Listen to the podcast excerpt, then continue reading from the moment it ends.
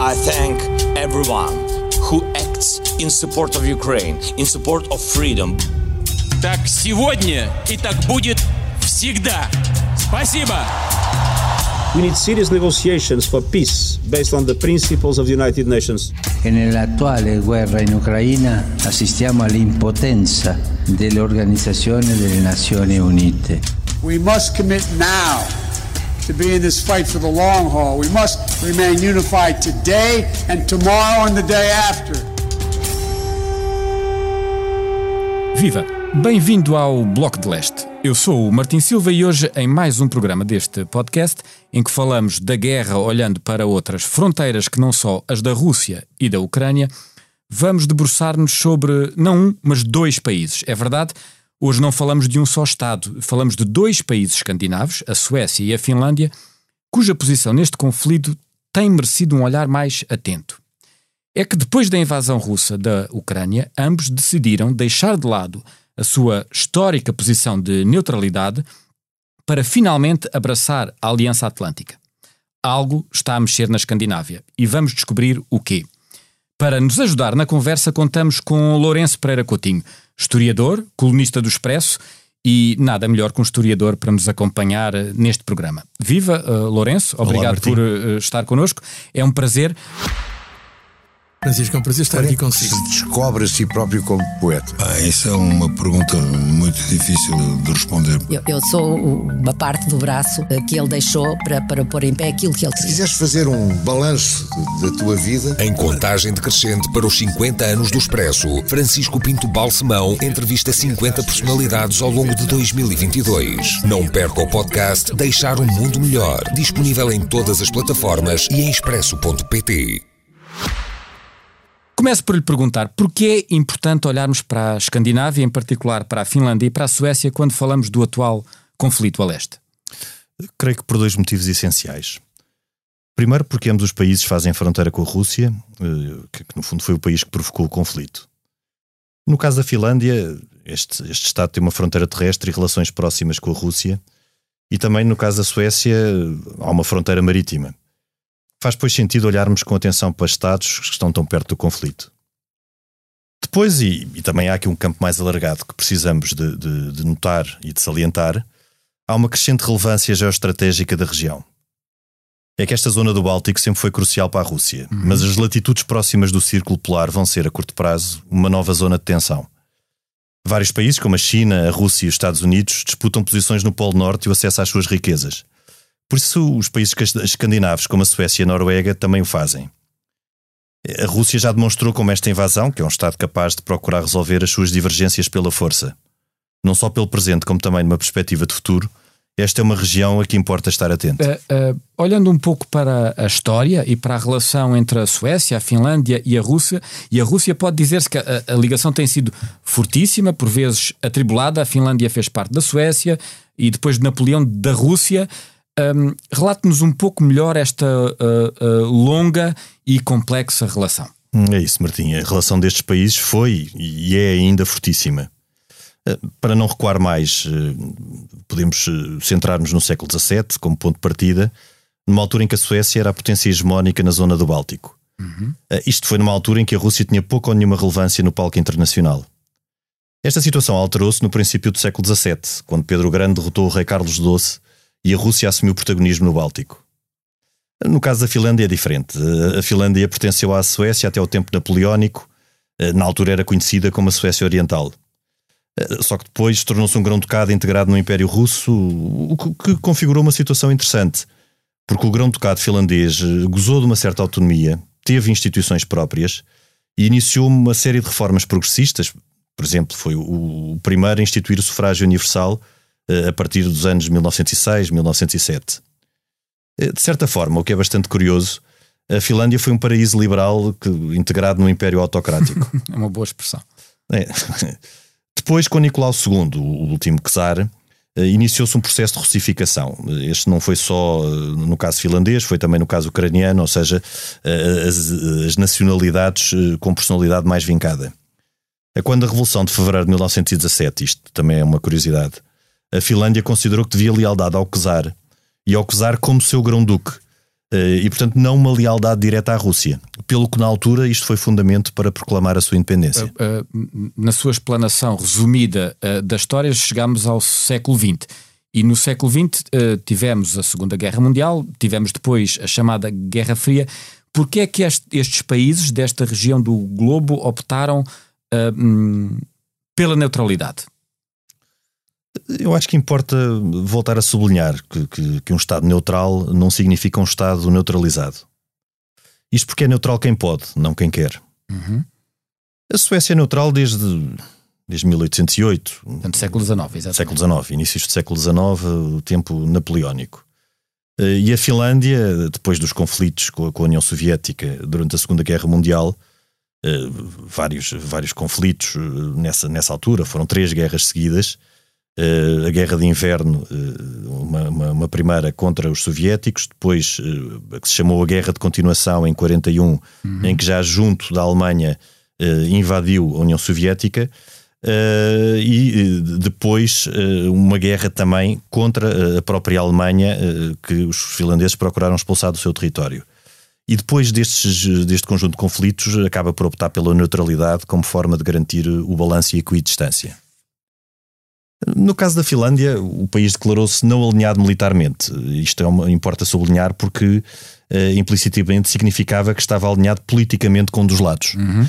É, portanto, diferente não estar alinhado militarmente do que uh, ser neutro politicamente.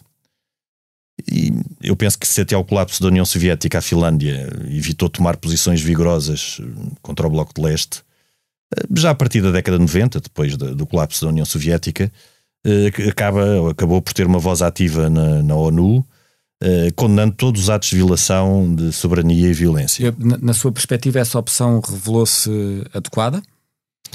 Eu creio que sim. E creio que sim, porque a prova é que nem Suécia nem Finlândia foram envolvidas na Guerra Fria. E esta opção, também sublinho-se, tem uma fundamentação político-filosófica, uma, uma, fundamentação de não beligerância bastante cara à social-democracia escandinava. E, e, e, porquê é que nesta altura essa opção parece ter-se tornado de alguma maneira inviável? Hum, penso que pela tentação imperial da Rússia de Putin. Uhum. Eh, Putin é um nostálgico, como se sabe, tanto da União Soviética eh, quanto do Império Russo. Eh, se bem que a mim parece-me que o seu estilo de liderança e a simbologia a que recorre tem mais semelhanças com a autocracia dos czares do que, em, teoria, com, com, o coletivismo de partido único soviético. Uhum. A nostalgia do Império pode levá-lo a procurar alargar a sua zona de influência para a Finlândia, que é um território com importância geoestratégica, não, não convém não esquecer, eh, nomeadamente como defesa de São Petersburgo. Exato. Os russos sempre o encararam desta forma. Eh, creio que também importa lembrar que a Rússia de Putin eh, é uma potência frustrada. E frustrada pela sua dimensão e papel na história não ter correspondência na sua influência global. Não nos podemos esquecer que, economicamente, a Rússia conta como fornecedora de gás e petróleo, mas pouco mais. A sua tecnologia não é assim reconhecida, isto exceto a pirataria informática, em que são peritos. Uhum. As universidades não são consideradas a nível global. E agora vimos eh, recentemente, durante o conflito, que o seu armamento é obsoleto, ao contrário do que, do que a propaganda uh, fazia crer. Até sob o ponto de vista cultural, uma cultura que foi grandiosa no tempo imperial e também, de certa forma, no tempo soviético, com grandes escritores, uh, não tem atualmente grandes nomes de referência. Tal como no caso das pessoas, eu acho que uma potência frustrada pode tornar-se irracional e agressiva. Eh, aliás, como agora se comprovou. Uhum. E pelo contrário, ao contrário, por contraste com este exemplo, a Suécia e a Finlândia são países bem-sucedidos. São mesmo dos países com melhor qualidade de vida, nível de índice de democracia, inovação. E são, é interessante... são muitas vezes usados como exemplos exatamente de desenvolvimento, é verdade? Exato, e um, e um desenvolvimento low profile. Eh, é interessante porque nós não, eu várias vezes penso nisso, nós não vemos os clubes de futebol da Suécia ou da Finlândia uh, envolvidos em transferências milionárias, nem, nem em obras faraónicas. Uh, neste aspecto, parece-me que são sociedades muito equilibradas e justas, onde as pessoas vivem bem e sem ostentação. Depois dessa sua classificação e, e, e da metáfora futebolística aí utilizada, um, ehm, cheguemos ao tempo mais presente e chegamos aos uh, pedidos de adesão uh, à NATO. Como é que estes pedidos funcionam e quais os passos a dar? Este processo pode ser considerado uma espécie de uh, via sacra, como muitas vezes é o processo de adesão à União Europeia, ou é um processo mais rápido? Eh, eu penso que dentro do possível será um processo rápido. Eu penso que a nível militar, creio mesmo que será extremamente simples. Eh, é que tanto a Suécia como a Finlândia são, são regimes parlamentares, onde a decisão será tomada pelo Parlamento, não precisa de ser retificada por referendo. Eh, tanto suecos como finlandeses confiam no, no, no seu Parlamento e nas instituições representativas, sendo que depois a decisão, eh, depois de estar aprovada pelo Parlamento e assassinada pelo chefe de Estado, no caso da Suécia, como, como sabem, o rei tem uma função meramente protocolar, uhum. portanto não tem, não tem interferência política, será preciso formalizar o pedido de adesão. Eu penso que também do lado da NATO, que este será discutido, é importante que seja discutido e aprovado por unanimidade. O que de momento não está a acontecer, como sabemos, eh, porque está dependente da posição turca. Eu, neste caso, parece-me que se a ideia da Turquia é evitar uma maior deterioração das relações com a Rússia, esta pode ser uma posição questionável, mas é compreensível. Só para, para, para especificar melhor este ponto, uh, mas da parte do Sr. Erdogan, uh, uh, esta pressão que ele está a fazer não pode funcionar como mera tentativa de ter algum ganho negocial, algum ganho de causa nesta discussão? É isso. Eu penso que se for para aproveitar uma situação para negociar vantagens, eu creio que é uma posição inaceitável.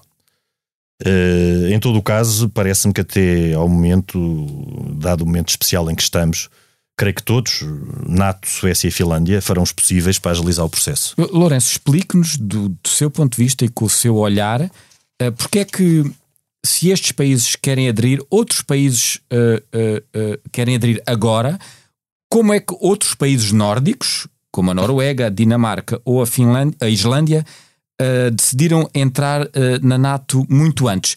Como é que se pode explicar esta discrepância ou esta diferença de posição ao longo dos tempos? Eh, pelos contextos particulares de, de cada Estado. No caso destes dois, da Suécia e da Finlândia, a Finlândia já tem uma, uma longa história de neutralidade, uhum. que começou em 1808, como, como já referimos. Como exato. Eh, e neste caso, curiosamente, a ameaça não vinha de leste, mas exatamente o contrário, vinha do, do Ocidente e da França de Napoleão. Portanto, a história, os ventos da história mudam. Vão mudando, exato. Vão mudando. Uh, no caso da Finlândia, também se percebe, porque a Finlândia travou uma guerra com a, com a União Soviética em 41, uh, e na altura, tendo conseguido vencer os soviéticos, considerou que o ideal seria assinar com estes um tratado de, de, de amizade e cooperação que mantivesse ali o status quo uh, de não beligerância. Eh, os outros Estados também têm situações particulares, portanto, têm contextos diferentes que os levaram na altura a optar por uma entrada na, na NATO e um pedido de adesão. Uh, no caso da Noruega, por exemplo, a Noruega optou por aderir à NATO, mas numa fase inicial rejeitou a instalação de armas nucleares uhum. ou de bases estrangeiras no seu território. Uh, o, o, que é, aliás, um dos cenários equacionados também pela Suécia. Pela Suécia, exato. Eu, eu relembro apenas, por exemplo, a Noruega não faz parte da União Europeia, portanto, é uma destas especificidades que tem. Um, seguindo em frente, a, NATO afirma-se como uma aliança um, defensiva. É assim que se apresenta. Porquê é que a veem os russos como uma ameaça? Que cabimento tem este entendimento uh, russo? Pois, precisamente, os russos começam por não ver a NATO como uma aliança defensiva. Eh, e, e, também porque os russos consideram que a expansão da NATO uh, vai contra o que ficou acordado em 1990. Aliás, Putin refere-se frequentemente a esta situação. Embora haja dificuldade em aferir da veracidade uh, dessa promessa histórica. Sim. Estou certo? Ou... Sim, sim. sim. Não, não, não foi formalizada. Uh, e acontece que, no, fundo, muitos dos países do antigo Bloco de Leste pediram para aderir à NATO precisamente para defenderem-se. É o argumento que, que agora Finlândia e Suécia evocam. Aliás, to, todo o alargamento da NATO a leste, se olharmos para o mapa, uh, neste século, é precisamente uma espécie de muro a leste que vai uh, do sul da Europa até ao norte da Europa, norte. antes da front, das fronteiras russas. É porque pode parecer paradoxal, mas a NATO, no fundo, acabou por expandir-se para defender-se. Expandir-se para se defender. É, é interessante essa perspectiva, sim. Uh, isto não impede que se procure olhar para o outro lado. Eu, eu, também gosto sempre de sublinhar esta ideia e perceber as razões russas. Aliás, uh, eu, eu, creio que existe por aí, por vezes, uma confusão grande entre conceitos, entre o conceito de perceber e o de compreender. Explique-nos. Uh, em diplomacia, parece-me que é fundamental perceber os motivos dos outros. Já compreendê-los, no sentido de aceitá-los, é outra conversa. Não é? Portanto, uh, e acho que qualquer um de nós, numa posição de análise, tem, tem, tem essa. É importante termos essa percepção de, de, de percebermos o que leva a Rússia a, a, a olhar de uma forma com, com, com algum receio sim. e ceticismo para esta situação. É porque é um facto histórico que me parece inegável que nos últimos séculos a Rússia foi invadida por três vezes por países ocidentais. Isso não se discute. A primeira pela França de Napoleão. Relatada de maneira sublime no Guerra e Paz. É um livro Exatamente. absolutamente uh, essencial. Incontornável. Incontornável. A segunda pela Alemanha Imperial, de, Guilherme II, na Primeira Guerra. E a terceira pela Alemanha Nazi. Uh, eu acho que a história não pode enviesar a leitura do presente. Uh, no presente não existe qualquer ameaça ocidental à Rússia. Não existe. Não existe.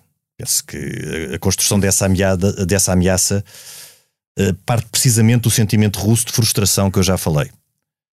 Uh, é que por vezes a frustração turva a percepção da realidade, o que em Putin é sintomático. É, o, o, que é que lhe parece que muda um, com a maior fronteira terrestre da NATO com a Rússia, uh, cerca de 1.300 quilómetros, a partir do momento em que a Finlândia aderir à organização? Salvo erro, os quilómetros de fronteira entre a NATO e a Rússia duplicam a partir do momento em que a Finlândia aderir de facto à organização. Essa é desde logo a mudança mais evidente e imediata. Acrescentam-se mil e tal quilómetros a esta Exato. fronteira. Uh, nos próximos tempos serão, por, serão, pois, mil e tal quilómetros de tensão ainda que latente. uh, é assinalável que a posição serena da, da Finlândia, uh, eu acho que isso é de registar com os seus governantes a, a, procurarem manter, ainda assim, uma linha aberta de diálogo com o Kremlin. Ainda há poucos dias, o, o presidente da Finlândia ligou para Putin uh, e a mim parece-me que esta é uma postura inteligente. Uhum. Uh, eu defendo que não se deve cortar os canais de diálogo nem, nem transformar a Rússia num Estado pária. Isto porque, também analisando uma perspectiva histórica e diplomática, mais cedo ou mais tarde, a solução para esta guerra terá de acabar por ser diplomática, quando mais não seja, porque tem que haver um tratado e tem que haver uma forma de definir uh, o futuro. Exato. Fala, falou agora desta guerra. Uh, Explique-nos um pouco melhor qual a posição um, ehm, destes dois países de que hoje uh, falamos neste conflito. Como se comportaram e posicionaram desde o início? A Finlândia e a Suécia foram dos primeiros países a, a condenar esta invasão. Uh, e sempre defenderam o princípio da integridade territorial e da soberania dos Estados. Uh, e o seu apoio à Ucrânia também foi total. Uh, o presidente Zelensky, o presidente ucraniano Zelensky, uhum. já discursou em ambos os parlamentos. Okay. é claro que a invasão teve impacto na, na percepção de suecos e finlandeses da ameaça russa. Uh, e, e, a melhor prova que, que, suporta esta ideia é a subida significativa das taxas de aprovação da adesão à NATO destes países. Uh, no caso da Suécia, não agora mais ou menos pelos 50%, e no da Finlândia é um pouco mais, na casa dos 75%. Talvez a fronteira direta com a Rússia ajude a que a adesão à NATO seja mais, uh, mais impactante na Finlândia. Sem dúvida, sem dúvida. Uh, e a Suécia também parece, de certa forma, ter mais resistências e andar um bocadinho a reboque da Finlândia.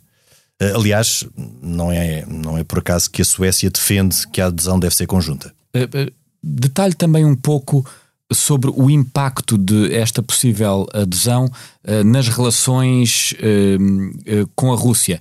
As relações são próximas, até a nível económico e social. O que é que podemos esperar que aconteça? É, é claro que a adesão terá impacto.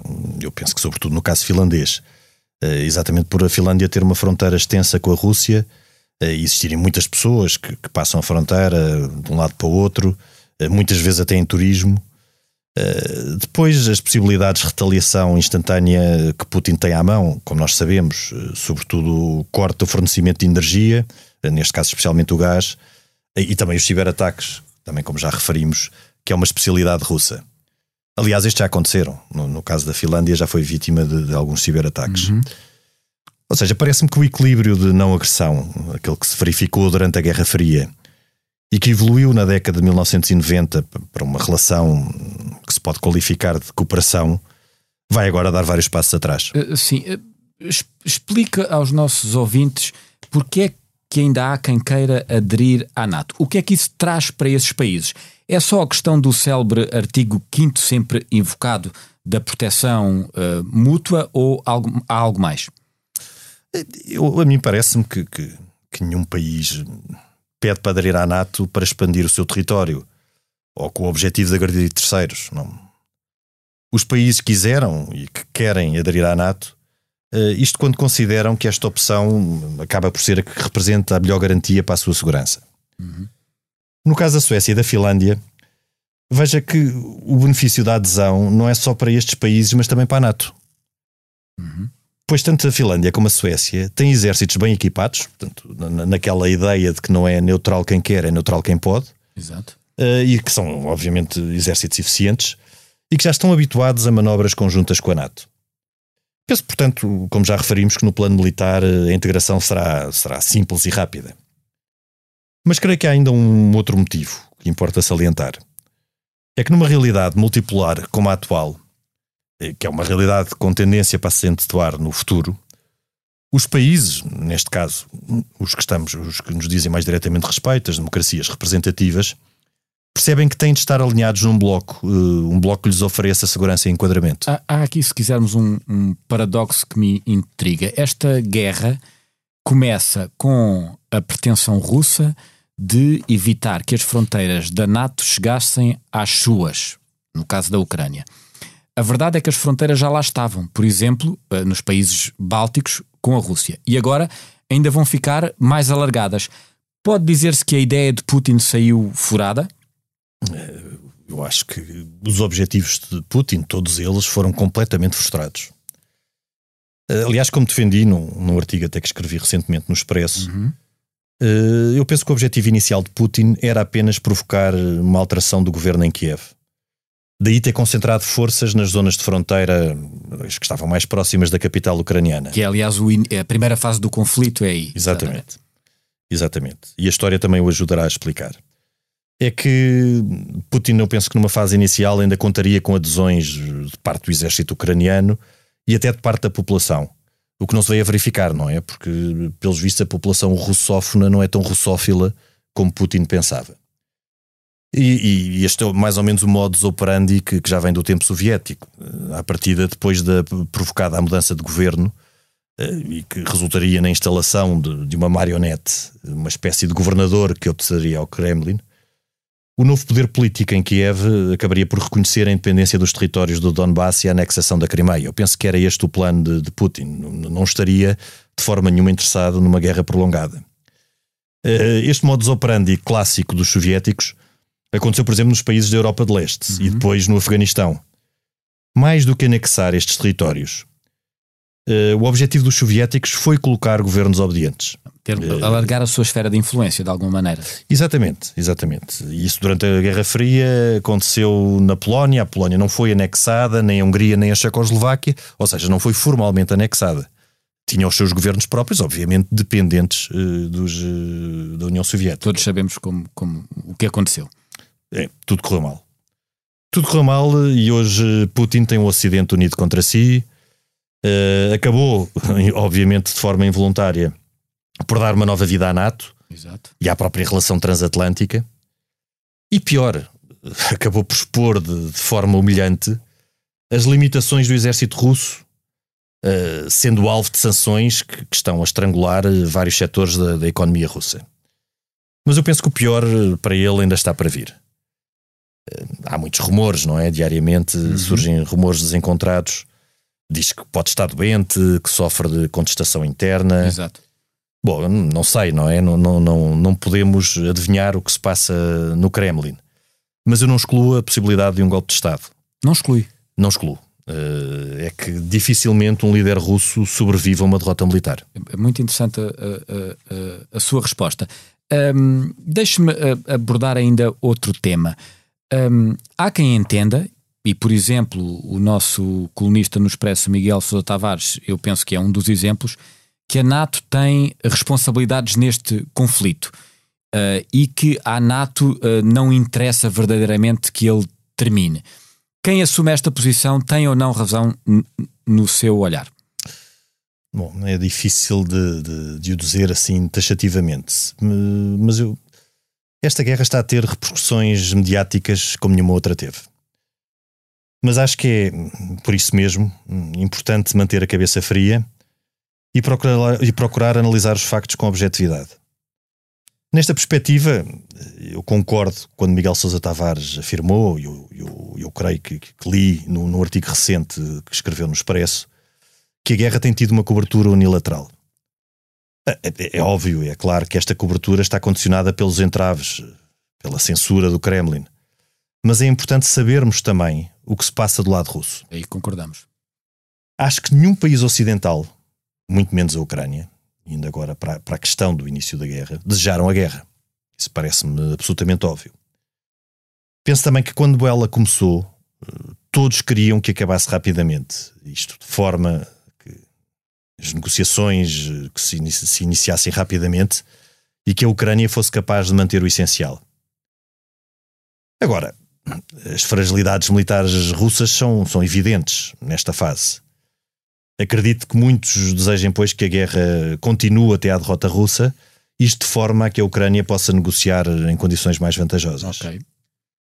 Agora, eu insisto sobre este ponto que é importante deixar uma porta entreaberta para que a Rússia possa salvar a face. Eu ah. tenho defendido isso desde o início. Essa posição é interessante.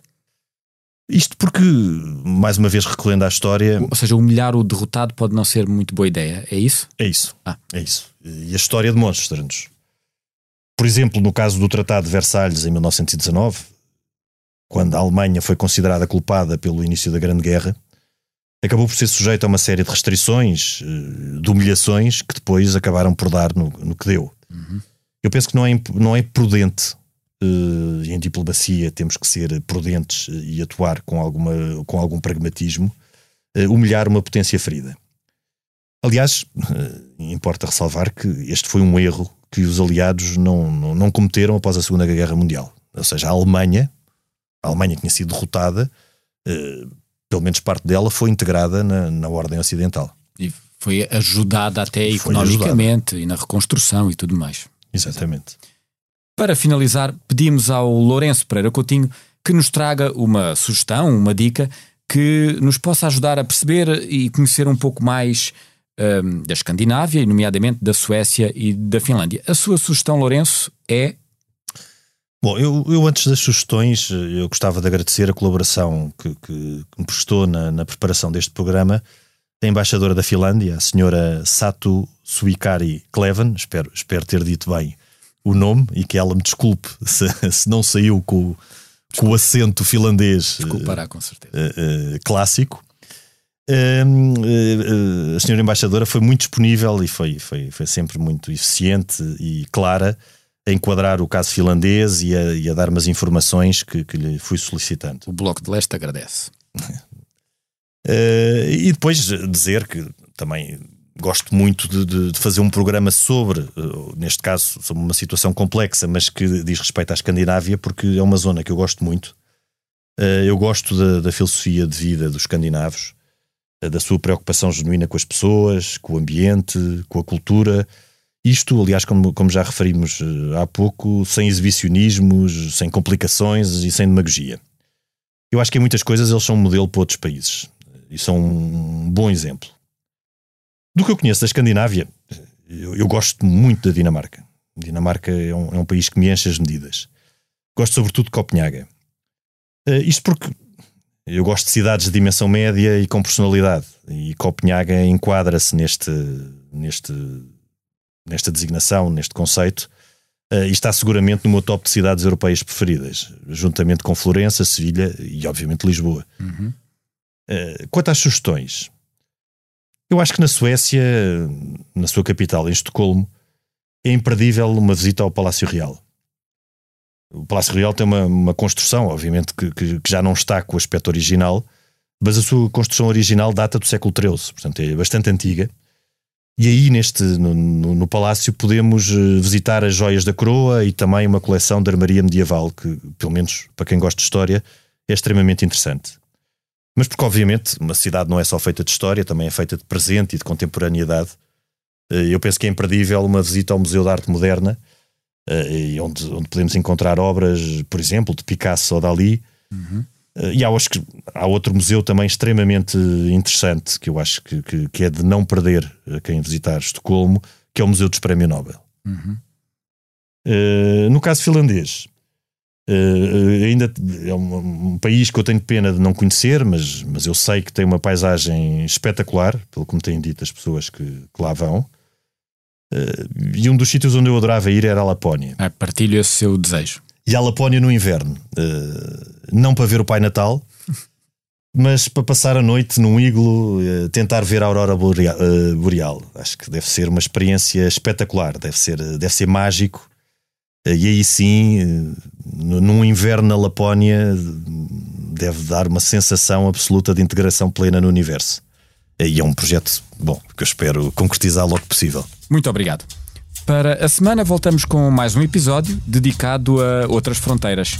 Pode ouvir o Bloco de Leste no site do Expresso ou subscrevê-lo em qualquer aplicação de podcast.